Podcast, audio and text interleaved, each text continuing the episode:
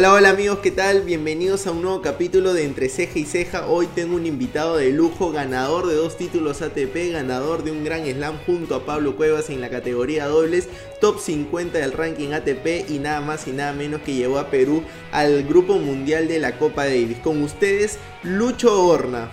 Hola, ¿cómo están? La verdad que un, un placer y bueno, aquí estamos para conversar un rato. Gracias, gracias Lucho. ¿Y qué tal? ¿Cómo, has, cómo te has adaptado tú que eres un deportista, vio en tus redes 100% ahora con el triatlón, ¿cómo te has adaptado a esta nueva normalidad de uno de la cuarentena, dos de la pandemia, del virus?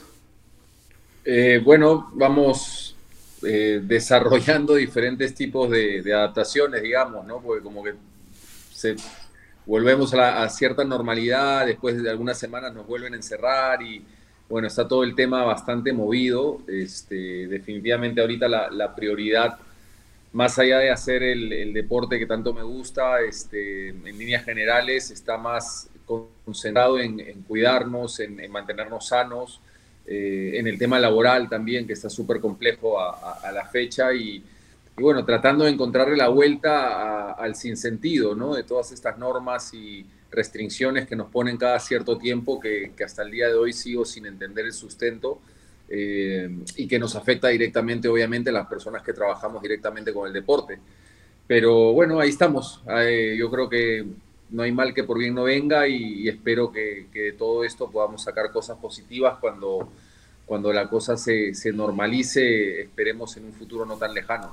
Y además, no, el no saber cuándo, cuándo, cuándo van a cambiar las reglas es como que trabajar con la incertidumbre, ¿no? Me imagino, no sé, tú planificarás tu, tu mes y en eso cuarentena, como en febrero, ¿no? Entonces eso te... Sí, sí, sí, es difícil, no, no, no, hay nada que, o sea, no hay mucho que puedas planificar realmente, ¿no? O sea, ayer nos han vuelto a, a, a cancelar, por lo menos a los que trabajamos en clubes deportivos, que eso es algo que, que realmente me, me, genera muchísimo fastidio y, y es un sen, sinsentido para mí. Este, y, y, claro, ya, ya, empieza a afectar en lo emocional también, sin lugar a dudas, claro. eh, sobre todo nosotros que tenemos mucha gente que depende de, del trabajo. Eh, y bueno, hay que, hay que buscarle, tratar de buscarle la vuelta y buscarle el lado positivo en algunas cosas y, y reinventarnos a cada rato, ¿no? Este, como, como tú decías, ¿no? no hay forma de proyectarse más allá de, de la próxima semana. Yo creo que eso es algo que ha cambiado de manera drástica a raíz de esta pandemia, ¿no? ¿Y cuándo te diste cuenta que te gustaba tanto el triatlón? Porque de hecho cuando, cuando yo comencé a ver en tus redes que ya comenzabas a correr, a nadar, a montar bicicleta, es totalmente, o sea, más allá que es el igual esfuerzo físico que el tenis, eh, es otra, otra mentalidad, es otro deporte, son otras reglas. Sí, sí, o sea, es un deporte totalmente diferente, ¿no? Uno es explosivo y el otro es, es totalmente duradero, digamos, de larga duración y, y corresponde a otro tipo de de estado físico también. Eh, fui entrándole a medida que fueron pasando los años después de mi retiro y, empecé a sentir la necesidad de, volver a sentirme bien conmigo mismo. Creo que eso fue lo, principal. Y después también pesó bastante el hecho de, querer volver a competir, ¿no? de tener una, motivación para, sentir la competencia. Y, empecé con la bicicleta, después corriendo, al final me metí en el agua y bueno, fueron fueron años que, que, me costó aprender un poco eh, toda la logística, todo el tema de, de, de, la competencia y lo que implica el triatlón. Eh, y a medida que fue pasando el tiempo me fui enganchando cada vez más, ¿no? no y, a, ahora, y a, bueno, además uno se asombra de, de, cuánto puede llegar el cuerpo, ¿no? Porque, por ejemplo, yo lo máximo que he corrido, o sea, tengo mis épocas donde corro bastante, corro poco, he llegado a 15 kilómetros y he terminado como que con la lengua afuera y, y, veo los que hacen triatlón y es como que sumarle bicicleta, sumarle natación y digo, a su... Sí, no, y el cuerpo se va adaptando, ¿no? El, el, el cuerpo se va adaptando, es, es, un, es una lucha constante de, de, de, de mental, obviamente, de, soportar el dolor, de, hacerse amigo del dolor físico y, bueno, si te gusta eso, obviamente tienes para, para poder ir desarrollándote. No hay mucha ciencia, digamos, en, el, en los deportes de larga duración, sea triatlón o, o Todo está acá. O, Todo está acá. O, claro, o, las ultramaratones, ¿no? Que, son cosas que también me llaman la atención, pues es, es, mucho mental. O sea, después es cuestión de sumar kilómetros y horas de entrenamiento y eso te va llevando a un mejor desempeño. Buenazo, buenazo. Lucho, y yo siempre he tenido una duda cuando obviamente te he visto en la televisión y he seguido tu carrera tenista. ¿Por qué el tenis? O sea, yo, yo he escuchado que tú eras muy bueno jugando fútbol. Entonces, y, de en chico, sí. Claro, de chico. ¿Y en qué momento haces como que el quiebre y decides, ah, me voy por el tenis, no? No, eh, a ver, em, empecé de chico jugando tenis, montando bicicleta, jugando fútbol, hasta haciendo diferentes actividades deportivas. Y, y, bueno, me destacaba siempre, me destaqué más en el tenis y lo que yo hacía era, yo jugaba en el, en, en el equipo del colegio y tapaba. Ya. Este, era arquero y tapaba bastante bien.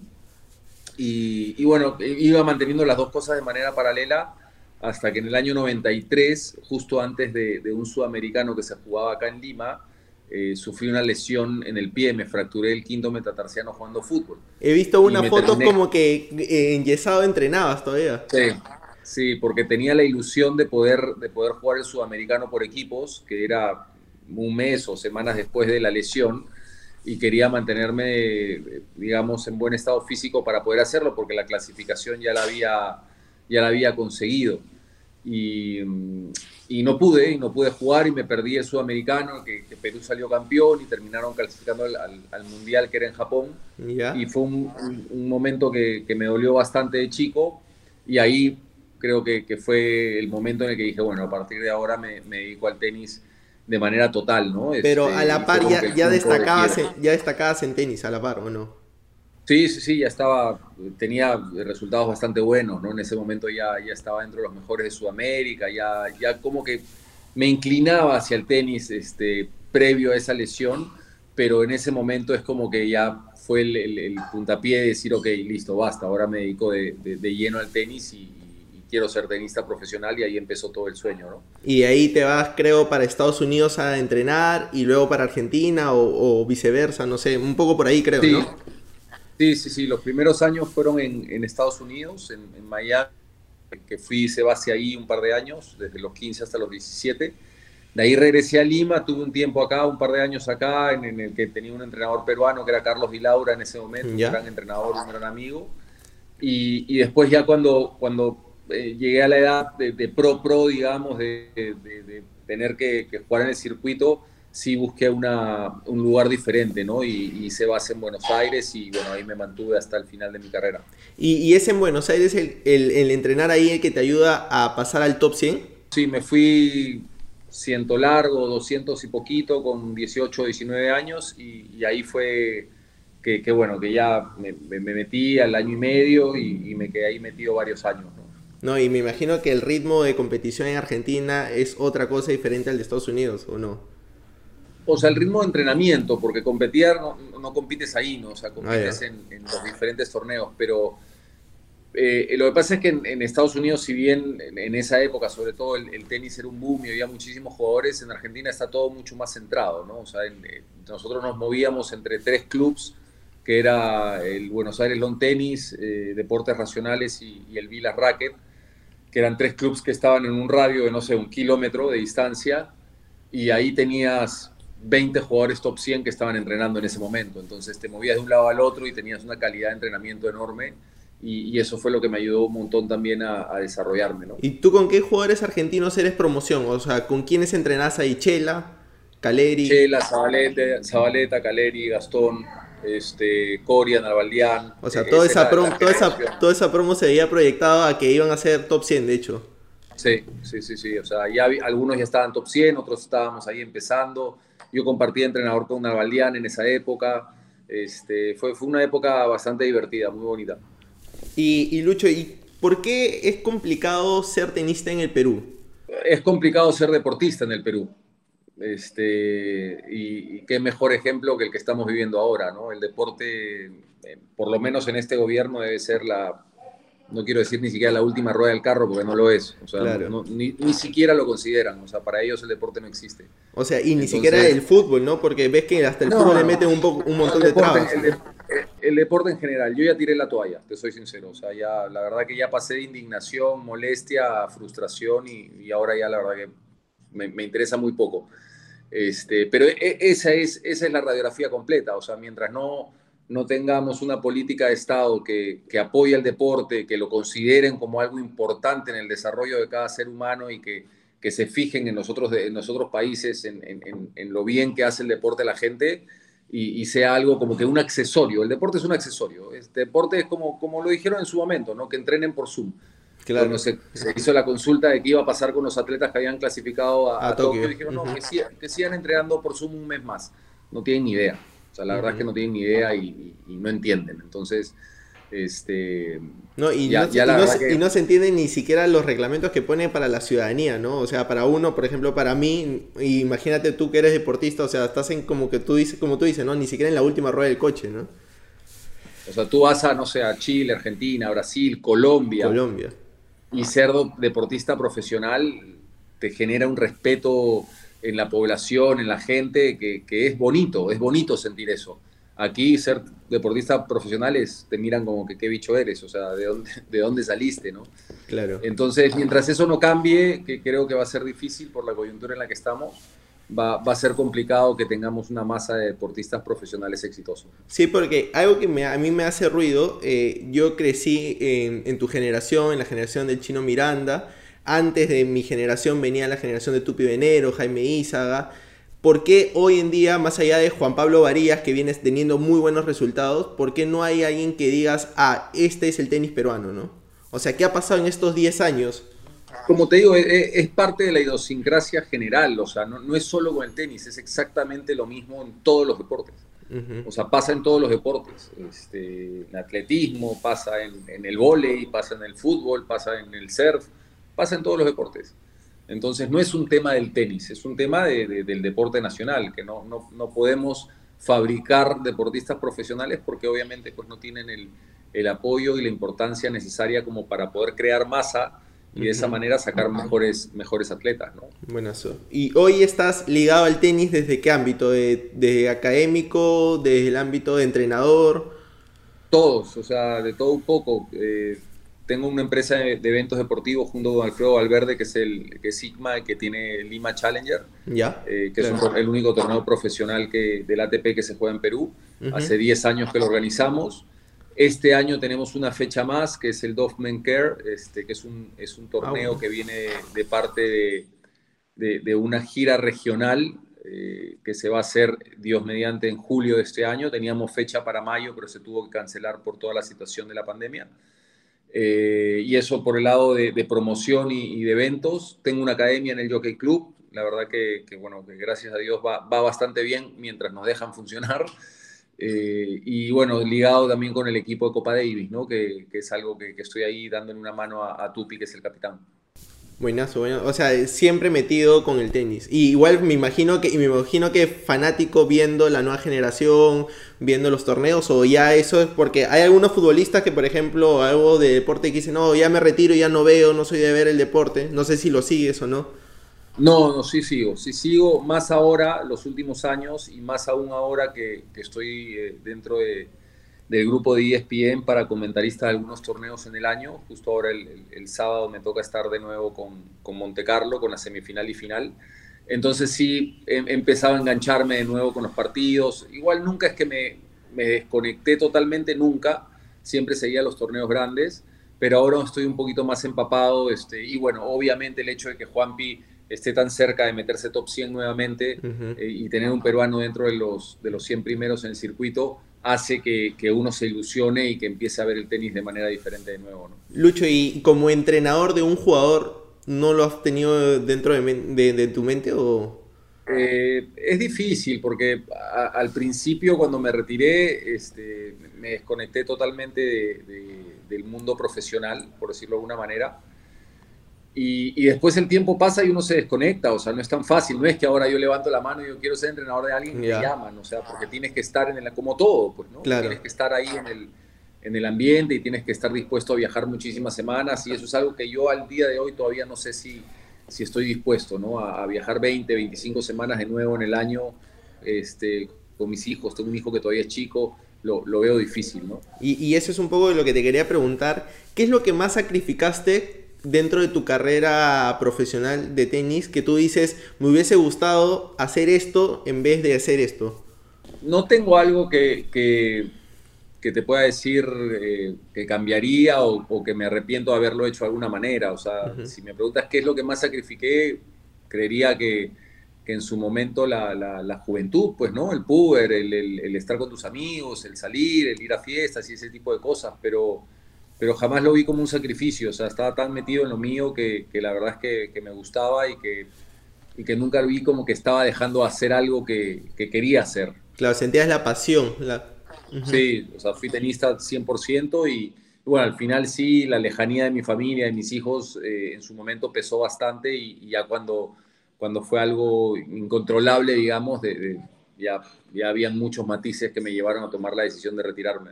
Y me imagino que mientras más hacías familia o más te desarrollabas como, como persona, ya comenzabas a escoger este torneo sí, este torneo no por la cercanía o, siempre enfocado al 100% de que si te ibas a Australia, me voy a competir a Australia?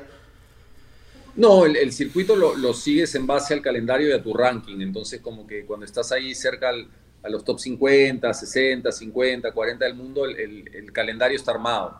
No, no hay mucha ciencia, digamos, ¿no? Sabes que a principio de año te vas para Australia, juegas dos tres, dos, tres torneos allá, después estaba la, la gira de polvo de ladrillo de Sudamérica, que era una gira muy bonita para mí, porque yo gané dos torneos de esa gira y, podía viajar con mi familia de manera cómoda. Después te ibas para Estados Unidos, Indian Wells, Miami, Europa, Wimbledon, US Open. O sea, es como que la gira ya estaba armada cuando estás en mm. ese ranking, ¿no? No hay mucho que pensar.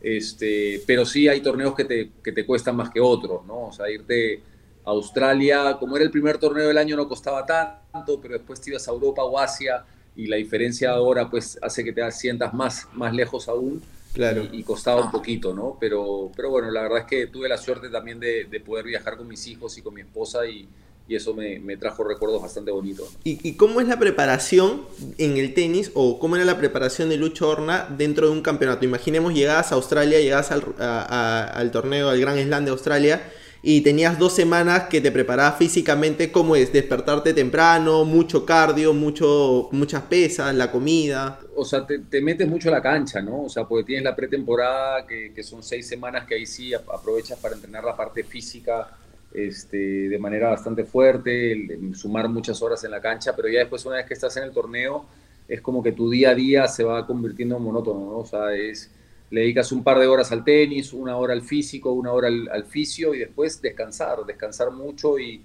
tratar de estar en, buen estado tanto mental como físico para poder competir, ¿no? Y eso, todo eso ha, evolucionado mucho también en, los últimos años. Claro, eso te, eso te quería preguntar, ¿cómo es el tenis en tu época? ¿Cómo era el tenis en tu época? ¿Y cómo ves el tenis hoy en día en la nueva generación? No sé, ¿ves a un Esberef, a un Tsitsipas, más físico quizás que antes? Antes era más tenis. Yo creo que antes, antes este, el tenis era más, ¿cómo te puedo decir? Más artístico, por decirlo de alguna manera. Hoy por hoy se ha perdido un poco eso, se ha ganado velocidad y, vértigo, por decirlo de alguna, de alguna forma. Se juegan puntos mucho más eh, vertiginosos, no necesariamente más, más cortos, porque el, estado físico de los jugadores es, impecable. Eh, pero se ve menos arte en el tenis. Eh, yo creo que eso es algo que, que se ha perdido un poquito. Antes era más construir, generar espacios, jugar al, ver la forma de jugar a lo que le complica al, al, contrincante. Ahora es como que todo es mucho más rápido, más violento. Este, igual quedan jugadores, obviamente, que, tienen ese arte, pero, pero Rublev, Tsitsipas, este, Medvedev, Sinner, o sea, le pegan a la bola como si fuese la última. Entonces, este, e, e, hay gente que obviamente eso le gusta también. Yo, yo prefiero más un poquito no sé, lo que se vio hoy día en el partido de Evans con, con Djokovic. Con Djokovic, claro. Fue un planteo realmente espectacular el de Evans y lo terminó enredando a, a Djokovic, que si le juegas a, dos tiros a jugarle rápido, la realidad es que pierden así, pierde un partido cada 15 años. Y Evans, ya había, y Evans ya había, creo que contra Federer, ya había tirado un chispazo en febrero en Dubái, ¿no? Como te digo, o sea, el, planteamiento del partido de hoy fue, fue realmente espectacular. ¿Y te dejó el tenis amigos, Lucho? Muchísimo, sí. O sea, hoy por hoy este, hablo con, los de mi generación, con los que mencionábamos hace un rato todos los, todos los días, porque tenemos un grupo de ah. chat eh, en el que somos como veinte y pico exjugadores de la, de la época de, nosotros. Claro. Y, la verdad es que me ha dejado unas amistades increíbles. Claro, que tú, que, o sea, obviamente mm, como fanático lo veía. Y de, los de arriba, ¿a quién veías y, que hoy sientes que es tu amigo? Nadal, Federer, Djokovic. Este, Federer, la verdad es que, o sea, lo jugué contra él, lo conocí hasta el día de hoy. Si lo veo, el tipo, tipo saluda porque tiene mucha memoria. Eh, con Nadal sí tuve, tuve muy buena relación y hasta el día de hoy, cada cierto tiempo, este, puedo chatear con él o cuando lo veo también conversar y, es un tipo muy agradable. Eh, pero después más que todo con los sudamericanos, ¿no? Naldian, Coria, Zabaleta, Chela, Caleri, todos ellos tenemos una muy buena relación y, seguimos en contacto constantemente. ¿Y con qué anécdota te quedas en el tenis? ¿Te quedas con el título de Roland Garros con Pablo Cuevas o con ganarle a Roger Federer? Para mí lo más importante fue lo de la Copa Davis, sin lugar a duda.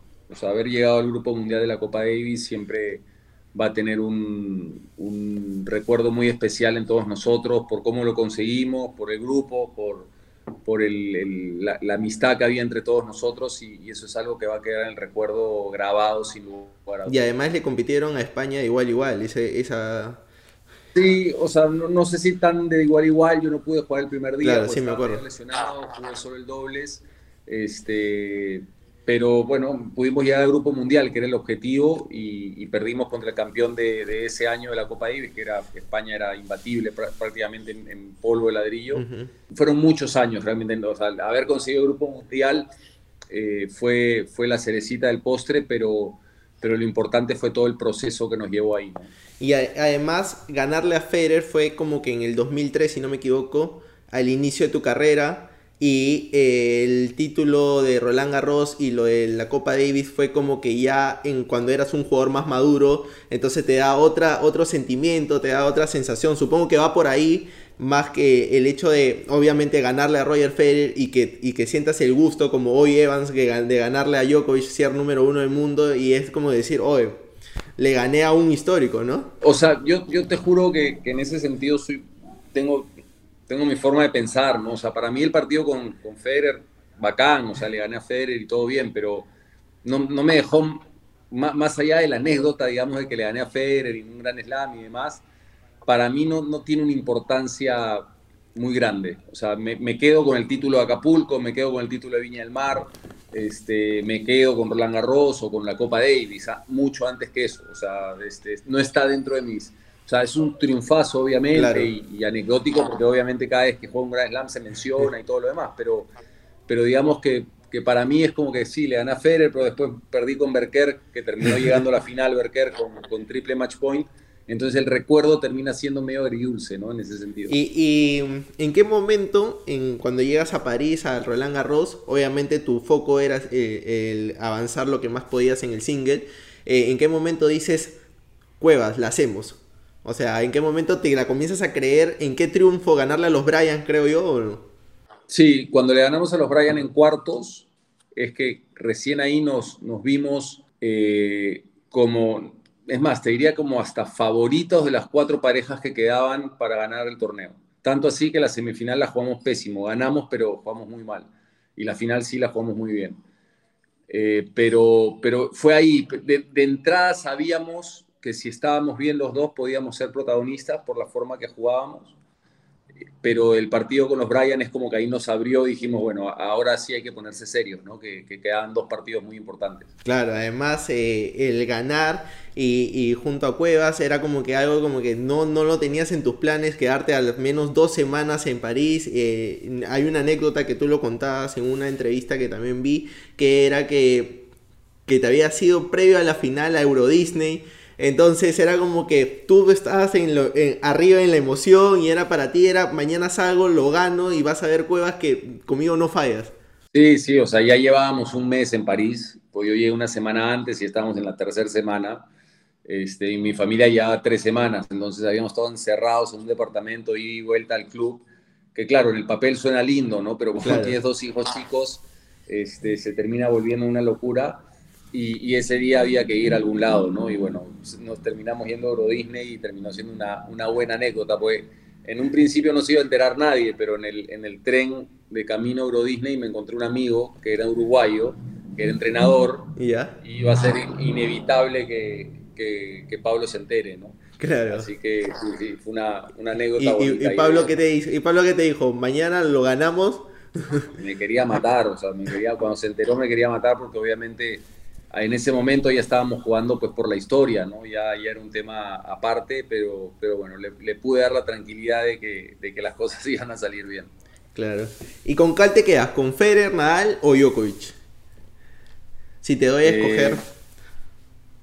Eh, soy fan de Federer y Nadal, de, ambos, de ambos. Y soy anti Djokovic, la verdad es que no, no, me gusta mucho. Es muy difícil, yo creo, separar a Federer y Nadal, así sean diferentes en forma de jugar, ¿no? Sí, Sí, porque uno te lleva a lo otro, ¿no? O sea, es como que yo creo que terminaron siendo lo que son por gracias uno del otro. Y eso es algo que, que, todos los, los que nos, nos, gusta el tenis tenemos que estar sumamente agradecidos. Y, convivir con ellos en esa, en esa época, ¿sientes que ha sido como que también eh, algo que has aprovechado o, que has, como que lo has disfrutado o, cómo era o, algo complicado? Más que disfrutado, yo creo que, que lo he podido admirar desde, desde, primera fila, digamos, ¿no? O sea, por, no solo por su nivel tenístico, sino por la calidad de personas que son ellos dos. Son, son, son muy humanos, son muy simples. O sea, es, es, increíble que dos tipos que sean tan brillantes en lo que hacen, porque son brillantes realmente, se deben de estar dentro de los cinco o ocho atletas más grandes de la historia del deporte. Eh, que sean tan, tan sencillos, ¿no? O sea, tan, tan normales. Eh, eso es algo que, que, me quedó grabado siempre. Yo tuve un poquito de la generación anterior de la de Agassi y Sampras, y Agassi y Sampras eran como que tipos que, que eran intocables, digamos, ¿no? O sea, eran tipos que, sí, o sea, ni siquiera los veías en el club, Sampras directamente no te saludaba, pero ni de casualidad, Agassi tenía su, su, su forma, su, su manera, y, y, eran diferentes, pero estos no, o sea, Rafa y y, Federer son tipos que, son muy humanos, o sea, muy, muy normales, y eso es lo que llamaba mucho la atención. ¿Y por qué genera tanta antipatía a Djokovic? ¿Por, la forma, no sé, por la actitud? más, que antipatía es como que, no, sé, o sea, lo veo poco original, creo que esa es, la, es mi, percepción, ¿no? O sea, me parece... que va camino a ser el más grande de la historia, ojo, ¿ah? es probable que termine siendo él el más grande de la historia o Rafa, este, y tenísticamente hablando es un monstruo, obviamente, pero a mí me da la impresión de que son poco originales. El padre también, el padre tiene unas declaraciones, el padre cree que es, el jugador, ¿me entiendes? entonces todo, todo lo que lo rodea es como que me parece una maqueta, me parece todo armado. A eso justo iba, o sea, ¿cuánto influyó a ti y tu entorno en cuanto a tus decisiones? Porque sí le puede pasar a Djokovic, ¿no? Por ejemplo, no, que él se levanta, hoy, ¿qué dijo mi papá ahora, no? En cambio, no sé si tú pudiste separar a tu familia, porque obviamente tu familia en un momento ha podido decirte, oye, ¿sabes qué, Lucho? No, mejor retírate, mejor regresa a esto, Lucho, vas bien por acá, haz esto. ¿Siempre has sido de tomar tus propias decisiones o...? No, no las tomaba yo. Siempre fui bastante independiente en ese sentido. Es más, con mi, con mi cuerpo técnico, porque el que tenía la, la, última palabra, digamos, era yo. Ah, bueno, eso. Y de esta nueva generación, ¿a cuál, cuál ves que puede ser como que no llegará a ser un Federer o una Alp, pero sí a ganar una gran cantidad de Grand Slam. Tiem, que ya ganó su, ganó su primer Grand Slam. Medvedev, que viene en buen ranking. Eh, yo creo que va a estar entre Medvedev y, y, me animaría a decir. Este, pero no van a ganar ni la mitad de Grand Slams que, que han ganado estos tres. ¿ah? O sea, no, los veo ganando 12 Grand Slams, la verdad. Claro. O sea, ya de entrada, para que Medvedev gane 12 Grand Slams, tiene que empezar a ganar un promedio de 2 Grand Slams por año los próximos 6, 7 años, ¿no? Y mientras Nadal y Federer no se retiren o Djokovic no se retiren, es complicado. Sí, va, va, a ser difícil, va a ser difícil y no marcan la diferencia sobre los otros jugadores. En una época Federer solo perdía con Nadal o Nadal solo perdía con Federer y después Djokovic no perdía con nadie, entonces esa, ese dominio del circuito mm, veo difícil que, alguno de esos chicos lo haga. Y, Lucho, ¿cómo se llama? ¿Tú eres muy fanático del fútbol también? He visto que eres muy fanático de Alianza Lima. Te he seguido ahí en redes, eh, que, que, que, sigues los partidos de Alianza. Sí, ahora estoy un poco desconectado, no te voy a mentir, este, pero sí, o sea, desconectado con Alianza puntualmente por todo lo que ha pasado, ¿no? Este, estoy como que dolido, creo que es la palabra. No me siento representado por, por la directiva para nada. Eh, pero sí soy bastante, estoy bastante conectado con el fútbol en general, ¿no? Además de pasar de, no sé, un noviembre medio triste, de, de, ir a segunda división por un mal manejo, yo creo que no, no, ni siquiera por los jugadores, o sea, es en general, ¿no? Ha sido como que sumar todo en conjunto, porque equipo tenía, eh, y venir a un marzo que, que, te da esa luz de seguir jugando en primera, Jefferson Farfán, no sé, eh, yo creo que para, para, para un hincha blanqueazul es como que medio pasar del sabor agrio al sabor dulce, ¿no? No, o sea, yo pasé del agrio al, al no sé, al sabor a, no, quiero decir la palabra realmente, pero para mí, o sea, el, hecho de pasar a primera de la forma que hemos pasado, para mí fue un, un sabor desagradable, no te voy a mentir. Este, porque no, o sea, uno, cuando uno comete errores hay que asumirlos y, los errores se cometieron desde el primer o segundo día de la pretemporada cuando vieron jugadores que, que salían en su día de descanso, este, asumían que, que tenían libertinaje y podían salir a, tomar y, a, parrandear en medio de una pretemporada. Entonces ya desde ese momento el mensaje fue pésimo, lo que hizo Marulanda como, como gerente fue desastroso realmente, los mensajes que mandaba al Fondo Azul también. Entonces creo que nos merecíamos jugar segunda. Yo, yo, yo sí soy convencido de eso y, no ganar esos puntos en mesa para, para volver a primera de esa manera, ¿no? A mí me hubiese gustado. Y qué bueno escucharlo de, y qué bueno escucharlo de un hincha tan, tan fuerte que, como eres tú, ¿no? Ojo que, parte de, la hinchada de Alianza me ha dado con un fierro por, por, decir eso, ¿no? Pero, pero no sé, o sea, para mí este año es rarísimo, o sea, no, no, me identifico con el momento, la verdad, te soy sincero. ¿Pero te genera expectativa que, tenerlo a Farfán otra vez o no? Este, me genera por lo que, por lo que significa Jefferson, este, pero bueno, esperemos que tengan un buen año y que el próximo año eso se, se, se capitalice y se pueda ver representado en una buena Libertadores, ¿no? Yo creo que eso sería... ¿Y qué ídolos blanqueazules tiene? ¿Qué ídolos blanqueazules son para ti, o sea, de tu generación o antes de que tú hayas visto de muy, de muy chico, qué ídolos blanqueazules tienes? ¿Butrón? Waldir. Waldir. Waldir, o sea, tengo los mejores recuerdos de, de, mi, de mi época de hincha hincha que iba a Comando Sur y demás, con Waldir metiendo el penal a Cristal en el, en el Estadio Nacional. Jayo, este, Soto, Ruiz, es, más, la generación antigua, digamos, ¿no? Este, Churliza, cuando jugó en Alianza me encantó. Claro. Tengo una muy buena amistad con Marquiño, y, era en la época en la que jugaba y yo me trataba en Alianza, mi, kinesiólogo era Percy Suazo, que, trabajaba en el club y iba a verlos entrenar, y, tenía una relación genial con, con Marquiño, la verdad que le hemos pasado muy bien. Eh, esa, esa, generación a mí me, marcó muchísimo. Me iban a ver a jugar las Copa Davis.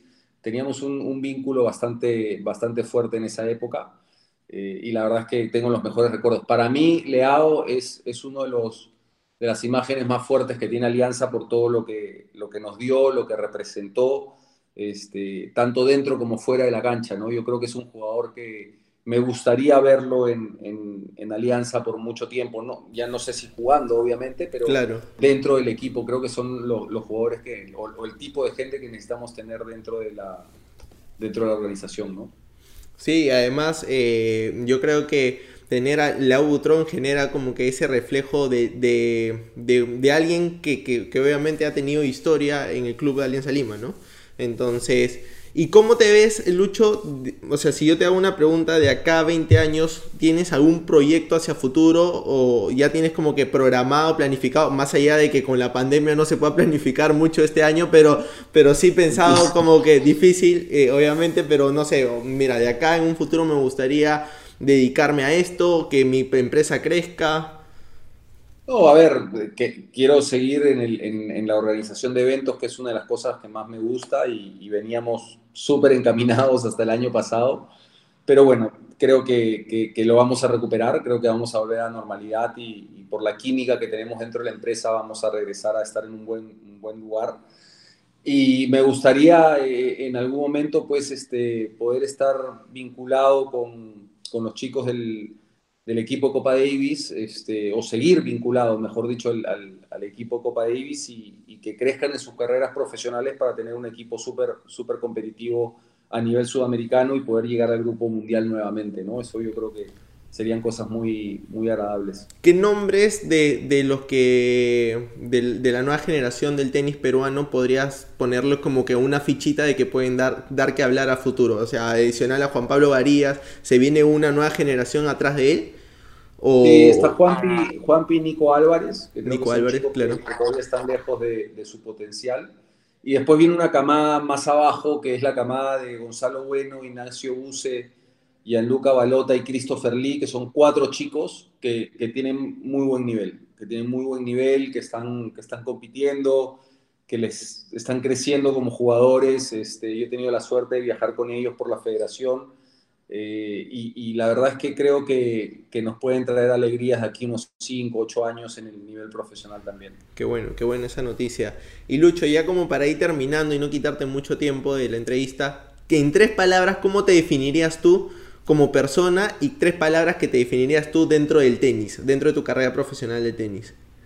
Apasionado, este, inquieto y aguerrido, y creo que, que aplica para, para, la, para, las dos cosas, ¿no? Este, siempre me, me, he movido en base a eso, ¿no? A la pasión, a la motivación, y cuando me he metido en algo me, me meto de lleno, ¿no? O sea, a veces me dicen que me, que me meto demasiado, pero pero bueno, esa, esa, es la forma en la que, en la que estoy acostumbrado y, y, siempre me muevo de esa manera. No, además si uno no le mete el 100%, a veces los resultados no son los que esperan, ¿no? Entonces, buenazo. Gracias más bien por tu tiempo, Lucho. Lo último que yo quisiera es que, no sé, un consejo para, para la nueva generación, para los jóvenes que quieren como que ligarse al deporte, ¿qué consejo le tendrías que dar? Lo más cortito si quieres posible, como que para que lo tomen en cuenta. No, yo creo que la dedicación, compromiso y motivación son, son temas muy importantes, ¿no? Este, es, es imposible tener objetivos o, o, cumplir tus objetivos y tener aspiraciones si es que no haces lo que, lo que más te gusta y, y con la motivación a tope, ¿no? Yo creo que eso es, eso es importantísimo. Buenazo. Gracias Lucho por tu tiempo. Eh, gracias por sumarte a este proyecto, por un capítulo más. Ya te iré avisando más adelante eh, cu cuando nos podemos juntar otra vez para otra entrevista. Y, y, nada, muchas gracias más bien. A ti. Un abrazo. Un abrazo Lucho, gracias. Bueno. Hasta aquí llegamos en un capítulo más de Entre Ceja y Ceja. El invitado del día de hoy fue Lucho Horna.